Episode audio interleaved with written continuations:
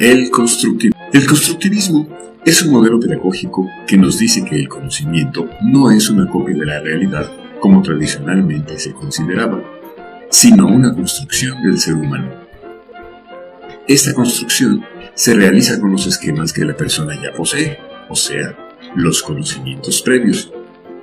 Esto es lo que ya construyó en su relación con el medio que lo rodea. Esta construcción se realiza todo el tiempo, todos los días, en todos los contextos. El constructivismo, lo más importante no es el conocimiento nuevo en sí, sino adquirir una nueva competencia con él que le permitirá al alumno generalizar, es decir, aplicar lo ya conocido a una situación nueva. El modelo constructivista está centrado en la persona, en sus experiencias previas de las que realiza nuevas construcciones mentales y considera que la construcción se produce sujeto interactúa con el objeto del conocimiento, dice el señor Piaget.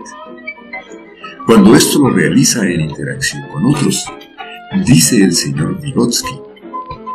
Y cuando es significativo para el sujeto. Esto lo dice el señor Ausubel.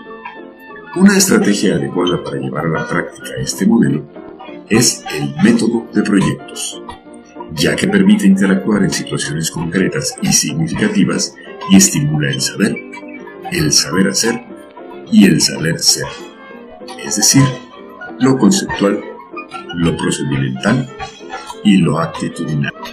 En este modelo, el rol del docente cambia. Es moderador, coordinador, facilitador, mediador y también un participante más.